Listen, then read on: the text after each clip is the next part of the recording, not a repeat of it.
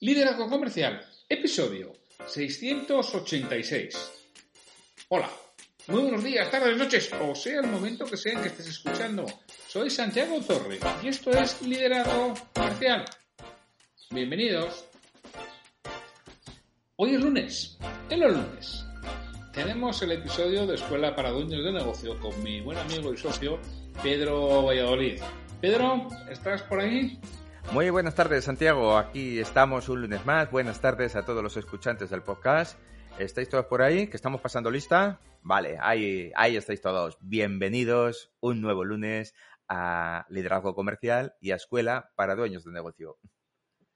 Oye, pues hoy traemos un tema bastante interesante, que no es nuestro, que es de, de, otro autor, pero creo que es bastante interesante que lo repasemos, porque mira, además, ahora que ya nos empezamos a, a aproximar al verano, que lo tenemos allá en lotananza, pues igual es momento de que alguno de nuestros escuchantes dedique algo de tiempo a pensar y a ver cómo lo podría realizar, ¿verdad, Pedro? Sí, sí, porque además son, son esas cosas que nunca le damos prioridad, nunca le damos importancia y es eh, la columna vertebral de nuestra empresa, ¿no? Es eh, crear un sistema, sistematizar la empresa, es nuestra columna vertebral y es lo que es yo creo, el, el, responsable principal del éxito, ¿no? Porque la mayoría de las, de las franquicias funcionan y personas que no tienen experiencia como, como empresarios, pues la mayoría de ellos eh, son capaces de hacer que su negocio funcione. ¿Por qué? Porque lo tienen sistematizado, algo que cuando somos eh, eh, empresarios autónomos, pues no nos preocupamos de sistematizar, hacemos todo lo que sabemos y todo lo que sabemos a veces es insuficiente, ¿no? Entonces vamos a pensar en cómo sistematizar, en cómo hacer que una empresa funcione y funcione de una manera eficiente, no solo eficaz, sino eficiente también. Sí, y como bueno, pues como no nos gusta invertir la rueda, que ya está inventada, y seguro que hay cosas que se pueden pulir y puedo poner otras llantas y otro tipo de cosas, pero a mí hay un libro que me encanta para, bueno, para el pequeño empresario, que es El mito del emprendedor, de Michael Gerber.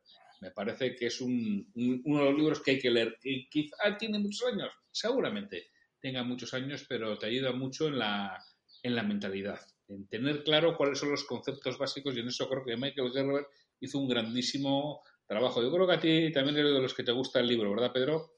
Para mí es un libro imprescindible. Me costó además porque se, se, suele agotar con cierta frecuencia. Cuando se agota alcanza unos precios en el mercado de segunda mano elevadísimos hicieron una nueva edición hace cuatro o cinco años. Yo compré varios ejemplares por si acaso, previendo lo que podía pasar, y vuelve a estar agotado. ¿eh?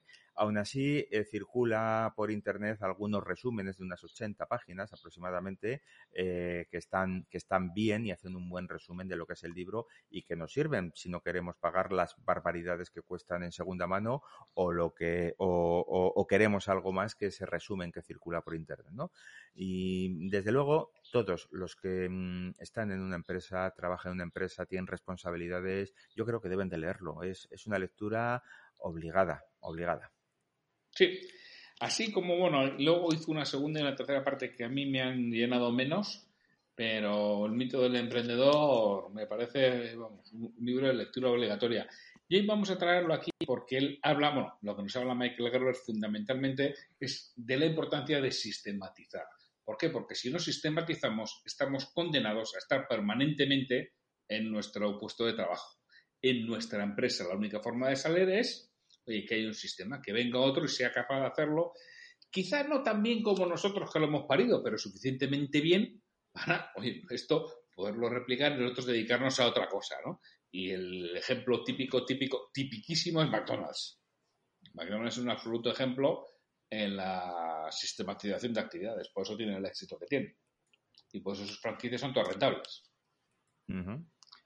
Y Michael Gerber nos ofrece nueve pasos para sistematizar la empresa. Si te parece, Pedro, los leemos, los nueve pasos, y luego vamos trabajando uno por uno. Vamos con ellos. Venga, bueno, cuéntanos, ¿qué pasos son? Empezamos. El primero de todos es la declaración de visión, algo de la que ya hemos hablado. El segundo, la declaración de misión. Y el tercero, la declaración de valores. Cuéntanos los tres siguientes. El cuarto que dice definir un objetivo común. El quinto, organigrama ideal. El sexto, descripción de puestos. para terminar con indicadores de desempeño, manuales de procedimiento y, finalmente, un sistema integrado de gestión de todos los departamentos, de todas esas áreas operativas. Arrancamos con el primero, con los tres primeros, mm, visión, misión y valores, que de alguna manera ya los hemos desarrollado en un podcast anterior, ¿verdad?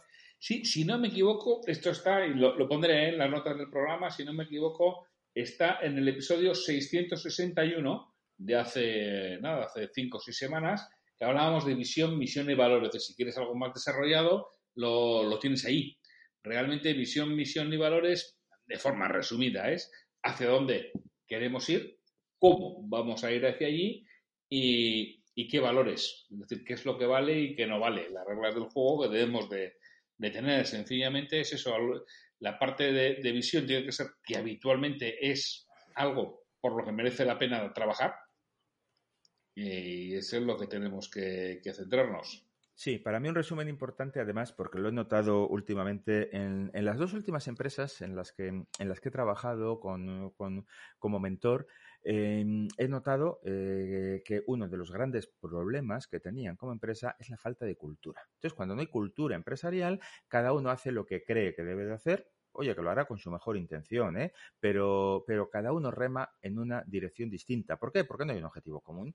Como no hay un objetivo común, pues cada uno hace lo que cree que debe de hacer eh, y, al final esa empresa no funciona. Hay, hay, problemas de organización, hay problemas de gestión, hay problemas de productividad porque no son eficaces y además incluso hay problemas de comunicación entre ellos que también llevan pues a que pueda haber pues, pues pequeños focos de, conflicto. Y todo eso porque no se ha establecido una cultura de empresa. ¿Qué queremos? ¿Cuáles son las actividades que, de verdad em, tenemos que hacer y cuáles son las, cosas que realmente en las que destacamos? ¿Hacia dónde queremos ir? ¿Por qué? Tener un para qué y tener pues eso, pues una visión común de la empresa. Si cada uno tiene una visión distinta, pues por muy buena voluntad que pongan, eso será el ejército de Pancho Villa, que es lo que pasa en muchas empresas si no lo hacemos una buena declaración de visión, misión y valores. Y no le dais importancia en ocasiones a esto y nos cuesta mucho, ¿verdad, Santiago? Hacer que nuestros clientes eh, le dediquen tiempo a esto. Parece que es una paparruchada. Sí, y yo me empeño ¿eh? casi siempre en que hagan, eh, digamos, hablamos en varias ocasiones, visión, misión y valores y y la política de reparto de beneficios para mí son cosas esenciales que deben de tener y que luego tiempo después te lo agradecen, ¿no? que te hayas empeñado en que lo hagan porque es lo que da sentido, es lo que da orientación, es lo que da foco a las cosas. Y muchas veces oigo decir, ah, si eso es mentira, si eso lo, ponen ahí y luego no se parece en nada. Digo, claro, pero es que tu labor como empresario y como propietario es hacer que eso sea verdad y sea realidad. Eso es lo que tienes que hacer. Tienes que hacer una visión, misión y valores, primero, creíble, algo que sea adecuada a tu compañía y, que un tercero se lo pueda creer. Y luego tú te tienes que empeñar en que eso sea la realidad de tu día a día. Ese es tu trabajo y no estar haciendo asientos contables, abriendo el correo o cogiendo el teléfono cuando alguien no lo coge, que es lo que sueles estar haciendo. Exacto. Hay tres, hay tres funciones. Está la estrategia, está la táctica y está la técnica. Y la mayoría de las veces solo estamos en la técnica cuando tendríamos que estar en la estrategia y en la táctica.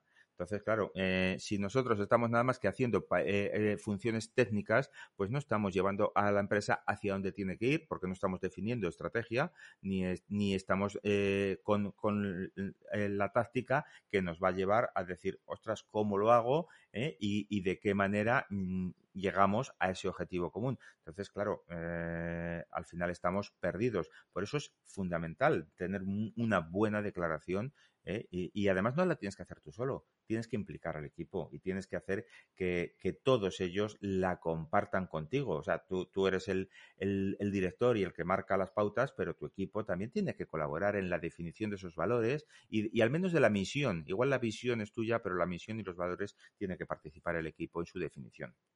Sí, y por supuesto en el siguiente, el objetivo común, que él nos dice objetivo común, nos dice Michael Gerber, y yo le añado una palabra que para mí es clave, compartido. Y compartido significa que o lo consiguen todos o no lo consigue ninguno. Eso en equipos deportivos es fácil, es sencillo. O ganan el partido todos o no lo gana ninguno. Si es cierto que a veces algunos su objetivo es hacer un gol o es otro tipo de, objetivo. Pero en la empresa tienes que conseguir que haya un objetivo que lo tengan todos y que o todos o ninguno. ¿Es sencillo? es bastante complicado, pero cuando lo tienes es cuando empieza a cambiar el cuento. ¿Y ese objetivo común compartido cómo tiene que ser? Te lo voy a decir de forma muy simple, la visión. O algo íntimamente relacionado con la visión. Porque además, como la visión suele ser algo bueno y que nos gusta a todos, pues es fácil que nos que, los aliemos con él. Si el objetivo común compartido es que tú te forres, mm, mm, igual no es lo que más le gusta a tu equipo. No, efectivamente. Ese no. Claro, pero además tiene que ser, tiene que ser medible. esa visión, ese objetivo común compartido que está, que está integrado en la visión, tiene que ser algo eh, que creo que lo hemos comentado ya en, capítulos anteriores, tiene que ser algo medible. Queremos ser líderes, muy bien. ¿Qué significa ser líder? Queremos ser líderes en calidad. ¿Qué significa ser líder en calidad? ¿Cómo lo mido? ¿De qué manera eh, lo persigo? ¿Cómo, cómo consigo mm, saber que estamos avanzando hacia ese objetivo. Es decir, tiene que ser cuantificable ese, liderazgo en calidad y lo tengo que aterrizar en ese objetivo mm, en cada uno de mis departamentos. ¿eh? En todos, producción, en marketing, en ventas, en todos. Y aunque sea una empresa de seis personas, mm, es igual todas esas funciones, al final, aunque estén en una o dos personas, las hacemos. Producción, marketing, logística, están todas. Pues mm, tiene que estar muy claro el para qué, porque cuando tengo un para qué, empezamos a saber por qué estamos cada día ¿eh? dedicándole un montón de horas eh, a nuestra actividad profesional, tanto por cuenta propia como empresarios, como en nuestro equipo por cuenta ajena. El siguiente punto que nos habla Gerber es el de organigrama ideal, que es el quinto. A mí esto me encantó cuando lo leí, porque es que él lo dice muy bien, ideal. ¿Qué solemos hacer? Pintamos un organigrama. Y pintamos un organigrama en el que nosotros hacemos todo. Claro, como somos capitanes generales de todo, estamos en todos los lados. Y dicen, no, vamos a no te voy a decir que cuando tu empresa sea 150, pero bueno, tú escribes, si tu empresa tuviera 30 o 40 puestos de trabajo, ¿cómo tendría que ser? Pues tendrías un director general, tendrías un director de administración, tendrías un director financiero, tendrías un director de, compras, uno de marketing, uno de calidad y uno de... Bueno, pues eso es lo que tienes que ver. ¿Cómo tiene que ser el organigrama, ideal? Olvídate de las personas que decimos, no, como fulanita hace no sé qué, no, que no lo hagas en función de personas, hazlo en función de puestos, ¿verdad, Pedro? Es, que es, fundamental. ¿Por qué? Porque además luego te ocurre que tengo mucho trabajo, tengo muchas tareas, pero tienes mezclado todos tus trabajos y tienes tu gorra de director comercial con tu gorra de gerente, con tu gorra de, director administrativo y al final no sabes qué es lo que tienes que hacer. Y yo algunas veces he llegado con algún pequeño empresario que estaba agobiado y le digo, venga, dime qué, hay que hacer. Coño, que llevo toda la vida eh, llevando empresas, mm, te ayudo en lo que quieras y no sabe qué hacer, porque no, no sabe por dónde empezar, porque no lo tiene, digamos, eh, mm, segmentado o paquetizado por, por áreas. Mm, y además es que no sabes, tienes muchas tareas, pero no sabes cuáles son las más importantes, cuáles son las más urgentes, cuáles son realmente las que te van a aportar valor y estás agobiado y no sabes qué hacer. Entonces, cuando tú tienes muy claro eh, cuáles son las funciones básicas y tienes definidas esas funciones básicas, pues te vas cambiando tu gorra y te pones el gorrito ahora de director comercial y me dedicar al área comercial. Y luego, oye, sé que tengo que hacer también el la tarea eh, financiera o administrativa o la de logística. Y mañana, cuando crezca la empresa y necesite ayuda, sabré que necesitaré ayuda para este puesto concreto que está bien definido dentro del, organigrama y con unas descripciones de puestos que será el siguiente, el siguiente punto a valorar. Entonces es fundamental tener un organigrama claro. A mí me gusta mucho Leopoldo Fernández Puyals, tiene un libro, eh, Apunta a las estrellas y llegarás a la luna. Leopoldo Fernández Puyals eh, fue el fundador de Telepizza y e hizo esto. Él, empezó con una, con una sola pizzería, empezó que se llamaba... Eh, no se llamaba Telepizza, no me acuerdo cómo, qué, nombre tenía, tenía un nombre más, más común, pero él diseñó un organigrama ¿eh? Como si fuera a tener mm, dos 2.000 pizzerías. De hecho, gracias a ese organigrama quizá las tuvo. Y no al revés, ¿eh? sino que gracias, no es decir, cuando las tenga lo creo, no, gracias a que lo creo fue creciendo en esa dirección, ¿verdad, Santiago? Sí, además, mira, eh, fueron clientes míos muy al principio, a finales de los 80 eran clientes míos los de, los de Telepizza cuando tenían muy poquitas pizzerías en, en su momento. Yo les vendía cajas de cartón y vasos de, vasos de cartón, vasos de plástico, les, les vendíamos. Bueno, mío, de la empresa para la que yo trabajaba. me hubiera gustado ser el dueño de aquella empresa, que no lo era.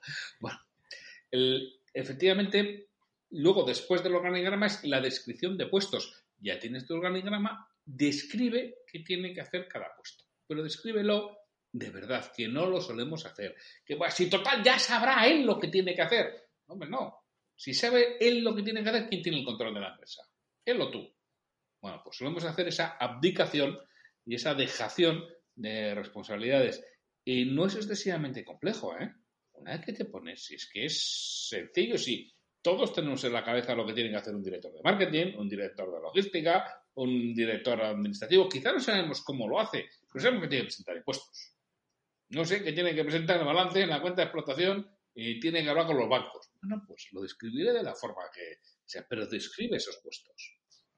Y que tiene que cumplir el plan presupuestario y que tiene que planificar la tesorería con seis meses de antelación y que tiene que presentar los impuestos en su fecha y no después. Y entonces también tendré aspectos de medición de éxito para cada uno de esos puestos, ¿no? Pero tendré que tener una descripción. Ahora, si cada uno hace lo que eh, él cree que debe de hacer, pues es cuando se producen los errores, las ineficiencias, es cuando eh, tú mm, empiezas a pensar, ostras, yo pensaba que él sabía, resulta que no está haciendo lo que yo creo que debería de hacer, él se cree que está cumpliendo porque él cree que está haciendo lo que debe y al final surgen esas, esas, esas mm, disputas y surgen pues esos, esos problemas y al final mm, tú crees que eh, has errado al, al contratarle y él no entiende con todo lo que está haciendo cómo no le estás valorando y entonces al final la empresa no funciona. ¿Por qué? Porque no ha hecho una buena descripción de puestos y además no le he transmitido y comunicado qué es lo que espero de él, qué es lo que quiero y en base a qué criterios le voy a medir. Sí, y qué indicadores. además, el punto 7. Claro, ¿con qué indicadores? ¿Cuáles son los indicadores de desempeño? ¿Qué es lo que tiene que hacer? Como decía Pedro, tiene que presentar los impuestos, o sea, pero en fecha. O cinco días antes de la fecha, a ser posible. No vaya a ser que pase algo, pues por lo que tenga cinco días de, margen de maniobra, ¿no? Porque si estoy, voy al día de la fecha, al final un día nos pilla el toro. Entonces, ¿cuáles son los indicadores de desempeño de cada puesto? Y esto será móvil, es decir, podrá cambiar en una serie de momentos, pero tengo que tener clarísimos, que es que si no, no sé si lo están haciendo correctamente o no. Y es una de las cosas que yo mm, veo que falta mucho en las pequeñas organizaciones.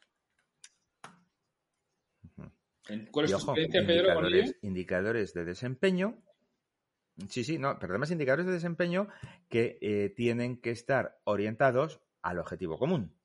¿Vale? No, no deben de ser aislados, sino decir cuál es nuestro objetivo común, cuál es nuestra misión y nuestra visión ¿eh? y, y, dónde estamos. Todos esos indicadores de desempeño relacionados con tu puesto, pero tienen que estar íntimamente ligados a la consecución del objetivo, porque si son aislados de la consecución del objetivo común, mm, pues, pues son insuficientes. ¿Pueden servir? Sí, pero no nos están orientando hacia la excelencia y de verdad estamos en momentos complejos, en momentos de crisis, en momentos en los que el mundo y todo nos está cambiando, nos está cambiando la vida. como sigamos haciendo lo que hacemos todos los días, lo tenemos complicado. Entonces, o empezamos a atender a la excelencia, a hacer todas esas cosas que sabemos que hay que hacer, pero que no hemos hecho nunca, o podemos pasar dificultades depende de nosotros. Vamos a ponernos y vamos a tener claro que esos indicadores, que este trabajo lo tenemos que hacer. Tenemos ahora un veranito por delante, eh, podemos trabajar con ello y irlo desarrollando paso a paso. Es fundamental para el éxito y para el futuro de la empresa. Pero a ver, no todo va a ser trabajo para ti, ¿vale? Vamos a dar también trabajo al resto. Que el octavo punto, manuales de procedimiento, mira, ahí sí, ahí lo tienen que hacer ellos, porque tú no puedes saber de todo. Al final, aprendí de todo, maestro de nada. Con lo cual, los manuales de procedimiento tienes que. Tu equipo, el que lo sabe hacer, es el que tiene que describir cómo lo realiza. Y para mí hay una cosa clara. Las cosas hay que hacerlas tal como están en papel. Es que se hacen distinto, cambia el papel. Cuando venga alguien que tenga escrito cómo se realizan las cosas. De todo, de todo, de todo. Hombre, por lo menos de las actividades claves del puesto. Y es que no tienen tiempo. Pues mira, toda esa, gente que no tiene, eh, no tiene tiempo, habitualmente hay uno, dos o tres o cuatro días al año que no vienen porque están enfermos, como si estuvieran enfermos. Tío. Que no vengan, que lo hagan. Te sientas en tu despacho, te sientas en Asante y tienes ocho horas para escribir lo que haces todos los días. Que te lo tienes que saber. Y mañana vas a tener cuatro horas para escribir lo que haces una vez a la semana. Y vas a tener al día siguiente dos horas para lo de una vez al mes. Y lo que haces a más de una vez al mes me preocupa menos. Y en 8 o 10 horas tienes todos los manuales, ¿eh? correcto. Y no los, y no los confundamos, porque tendemos a confundirlos cuando, cuando a algunos de mis clientes les doy, venga, vamos a describir el puesto. Empiezan a describir el puesto de tal manera que acaba siendo un manual de procedimiento. No. La descripción del puesto tiene que ser las actividades clave por las que existe el puesto. ¿eh? y para lo que existe. Y el procedimiento es el que lo desarrolla. No mezclemos una cosa con otra. Y todo esto puede parecer, decir, ¿y de verdad me hace falta esto? Pues sí, te hace falta todo esto. Es imprescindible para que tu empresa funcione y sea rentable. Y además, como tantas cosas que ya hemos hablado Santiago y yo a lo largo de estos, de estos programas, de esta serie, que lo haces una vez, que lo haces una vez. Son muchas cosas las que tienes que hacer una vez, pues fíjate todas las que no tienes hechas si estás escuchando este programa desde el inicio. Entonces, ponte, porque quizá no tienes tiempo porque no tienes esto hecho. Y quizá no tienes rentabilidad porque no tienes hecho esto. Entonces, vamos a ponernos y ponlo a desarrollar. Y luego finalmente nos queda un punto. A mí me gustaría aclarar solamente una cosita de manual de procedimiento. Que, lo, lo, vas a agradecer el haberlo hecho el día que esa persona no pueda ir por cualquier cosa inesperada. Ah, correcto. Lo vas a agradecer porque va a estar escrito cómo hay que hacer las cosas. Con lo cual, mira, pues quien esté leerá y podrá hacerlo. Y además, esa persona que lo ha escrito va a agradecerlo el día que coja vacaciones y no le tengan que estar llamando para ver cómo se hace todo. Exacto. Entonces ah, escríbelo y el día que te vayas de vacaciones, yo no te digo que no te vayamos a llamar, pero sí te digo que te vamos a llamar menos. Porque si tengo los pasos y además, incluso cuando vuelvas, igual te encuentras con algo hecho. No como lo habitual que de, todo lo que no tenía que haberse hecho, ahí, está. No para ti. dice, coño, si no me cojo vacaciones, si cara no va a levantar cabeza en mes y medio. ¿ya? Eso es. Si tuvieras el manual de procedimiento, ya hubiéramos podido hacer para que eso estuviera hecho. Fundamental el apunte, compañero, sí, señor. Eh, fundamental. Es, es, así porque además es algo que además sabéis que nos pasa siempre. Es decir, el día que falto, mm, el que me tiene que sustituir se vuelve loco porque no sabe qué hay que hacer, todo se descontrola, tenemos que decir a las personas que nos llaman, tú fíjate lo mal que queda, es que la persona que lleva esto no está. Hostia, que imaginamos, ¿eh? Y, al final es un caos. Y luego decir, me he ido de vacaciones, vengo y, y, a, las dos horas ya estoy estresado otra vez, es como si no me hubiera ido porque tengo todos los marrones que se han acumulado durante los días que he faltado. Pues es fundamental esto tenerlo bien trabajado. Y encima, si lo han hecho, cosa improbable, pero si lo han hecho, lo han hecho mal. Lo cual tengo que hacerlo y hacerlo bien. Exacto. Y finalmente, ¿qué nos queda? Pues nos queda el sistema integrado de gestión, punto 9. Ahora repasaremos los nueve puntos antes de despedirnos para, recordarlos, ¿vale? Pero al final, todos estos eh, eh, puestos individualmente hay que integrarlos y hay que tener un sistema de gestión orientado a la visión, orientado a la misión y además a la eficiencia, ¿no? Y antes eh, comentaba un ejemplo con con Santiago sobre este tema. Es decir, imaginemos que la descripción del puesto y el indicador de desempeño de un director de compras sea pues hacer adquirir los productos al precio más bajo posible y él puede cumplir eh, su misión, pero a lo mejor a la hora de adquirir productos eh, al precio más bajo, pues tiene que comprar más cantidad. Entonces me está desestabilizando al director de tesorería, por un lado, y por otro lado al director de logística que le está llenando los almacenes. Y, no van al mismo ritmo que, pero él está comprando barato, que es, que es la descripción de su puesto. Con lo cual, tenemos que integrar todo el sistema en busca de la máxima eficiencia interdepartamental. Tener claro cómo funcionan y cómo se integran un departamento con otro eh, y no solo hacerlo de una manera eh, vertical y horizontal, sino también a modo de red. Cómo interactúan unos, unos con otros los departamentos y las personas para crear sistemas de gestión que ayuden a que sean eficaces. Y hacer las cosas una sola vez que es que yo estoy harto de ver que se hace lo mismo varias veces, lo, cual, primero, es trabajo inútil, que no vale nada, que no aporta valor. Eso por una parte, y se, y se vuelve a meter el mismo dato varias veces en el sistema. Y es que encima hay errores, porque uno lo mete de una forma y otro lo mete de otra, y uno tiene que meter 91 y otro mete 19. Y, y tenemos esos problemas, tiene que estar todo integrado, tienes que meter el dato una sola vez. Cuando tocas algo, sabes a dónde va a afectar, porque si no, es que no sabes ni a dónde afecta. Tocas algo y dices, algo se va a romper, pero no sé qué. Sí, para un Y sitio. vas rezado de casa.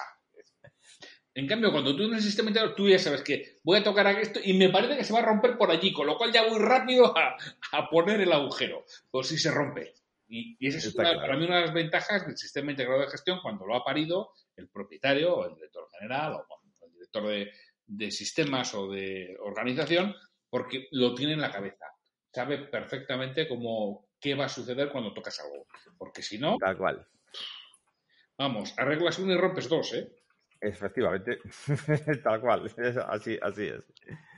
Bueno, hacemos, hacemos un, un pequeño, un pequeño resumen final de estos nueve pasos que los hemos recordado al principio, los, los, hemos, los hemos ido desarrollando y vamos a volverlos a recordar. Si quieres, esta vez empiezas tú. Santiago. Venga, va, los tres primeros. Uno, declaración de visión. Dos, declaración de misión. Tres, re- declaración de valores. Después, cuatro, muy, muy unido a los tres anteriores, definir un objetivo común, ¿eh? un objetivo que a todos nos, nos, nos oriente. Tener el organigrama ideal, un organigrama de gestión, no un organigrama con las personas que tengo, sino organigrama de gestión y luego pongo las personas. Y descripción de puestos de trabajo, ¿eh? El para qué existe el puesto. El séptimo es cómo voy a medir cómo está realizando el desempeño de esa persona que está llevando a cabo ese puesto. El octavo, manuales de procedimiento, cómo lo está haciendo, para si viene otra persona que por lo menos tenga una guía. Y noveno, un sistema integrado de gestión, un RP le llaman ahora, pues bueno, me da igual, un ERP que nos ayude a organizar todo esto y sepamos oye, qué va a pasar cuando tocamos alguno de los, de los puntos. Efectivamente. Oye, esperamos que os haya servido de reflexión ahora para, para el verano. Esto que nos cuenta Michael Gerber en el mito del emprendedor, los nuevos pasos para sistematizar tu empresa. Y el lunes que viene nos oímos otra vez, otra vez, ¿verdad, Pedro? El lunes que viene estamos otra vez. Ya sabes que si quieres que te ayudemos eh, para, para sistematizar tu empresa y, y- trabajar estos nueve pasos, pues nos tienes en santiago arroba santiagotorre.com y en pedro arroba pedrovalladolid.com. ¿eh? Mm, Tenemos eh, la guía para irte llevando paso a paso por estas nueve etapas y que consigas tener una empresa productiva. Y nos vemos el próximo lunes, ¿verdad?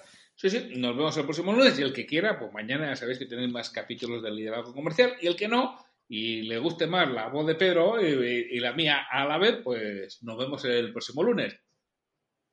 Muchas gracias y hasta el próximo lunes.